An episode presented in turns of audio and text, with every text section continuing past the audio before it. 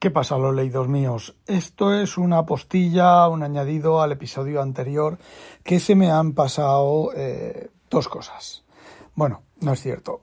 Se me pasó una y la otra la he descubierto después. Si queréis leer el libro, está disponible en archive.org, el de viajes, momento. Aventuras en el tiempo y el espacio, en inglés, esto no está traducido en la vida al español. Eh, si queréis el libro, leer el libro, está disponible en archive.org, disponible para por alquiler horario. Si no sabéis cómo funciona eso, pues es sencillo. Simplemente tú te, tienes tu cuenta de archive.org, que puedes ser em, colaborador, o sea, alguna vez has pagado dinero, les has enviado una, ¿cómo se llama? Contribución o simplemente eres usuario. Y entonces está disponible por, alquiler eh, horario o alquiler de 14 días. Lo, si lo alquilas por hora solo puedes leer desde la interfaz web. Y si lo alquilas por 14 días te puedes bajar una versión de pub con encriptación y entonces pues lo puedes leer en tu, en tu Kindle, en tu, en un Kindle no, ¿vale? En un eh, equipo que soporte Adobe DRM y, y bueno, es parecido a lo del préstamo interbibliotecario, pero es de, archive.org. Yo lo que suelo hacer, algunos que solo tienen alquiler horario, es simplemente voy pasando las páginas y las capturo. Lo pongo a máxima eh, a pantalla completa, el texto a pantalla completa y lo capturo. Y luego, pues, eh, elimino el alquiler, ¿vale?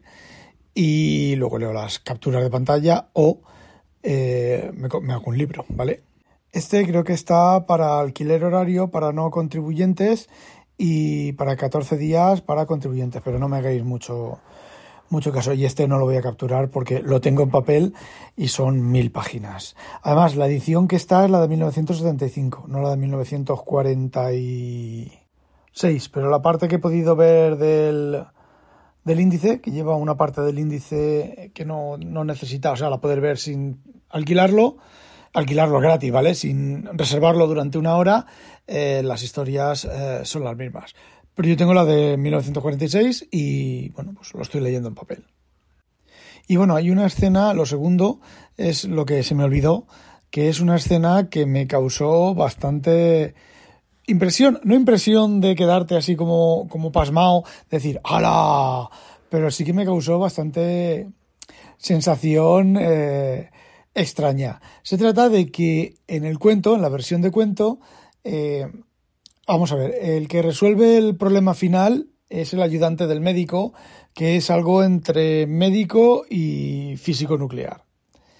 Y entonces eh, la mujer de este, de este ayudante es enfermera doctor.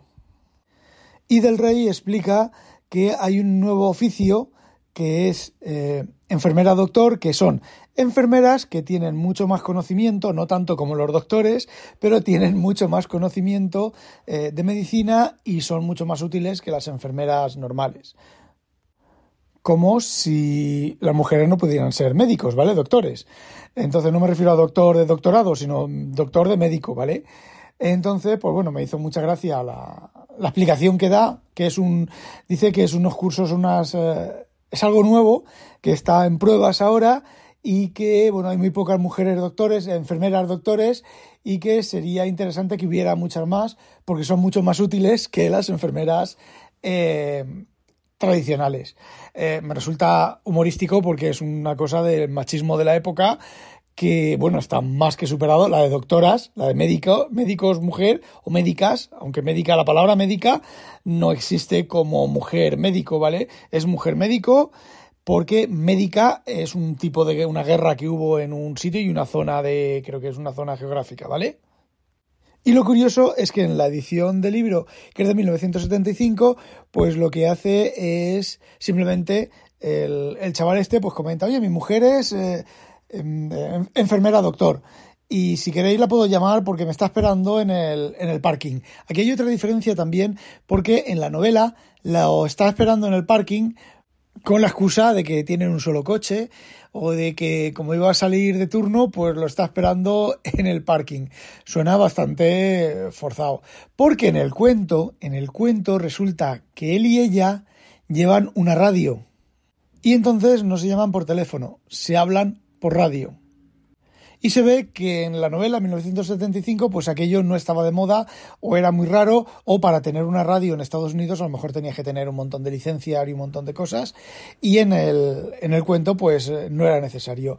Y esto es otra prueba más de cómo la, un cuento extendido y encima un montón de años después un cuento extendido a novela pues tiene bastantes problemas que si no te da, si estás leyendo la novela y no sabes que había un cuento anterior y no lo has leído, pues lo mismo no te das cuenta, pero si habrías leído el cuento, como me pasó a mí con Nightfall, no es que leyera el cuento y luego la novela de Anochecer, no, simplemente que el cuento lo leí en alguna recopilación de, de Asimov y luego la novela salió después y la compré y la leí.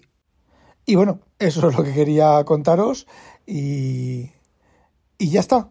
No olvidéis sospechosos habitualizaros. Adiós.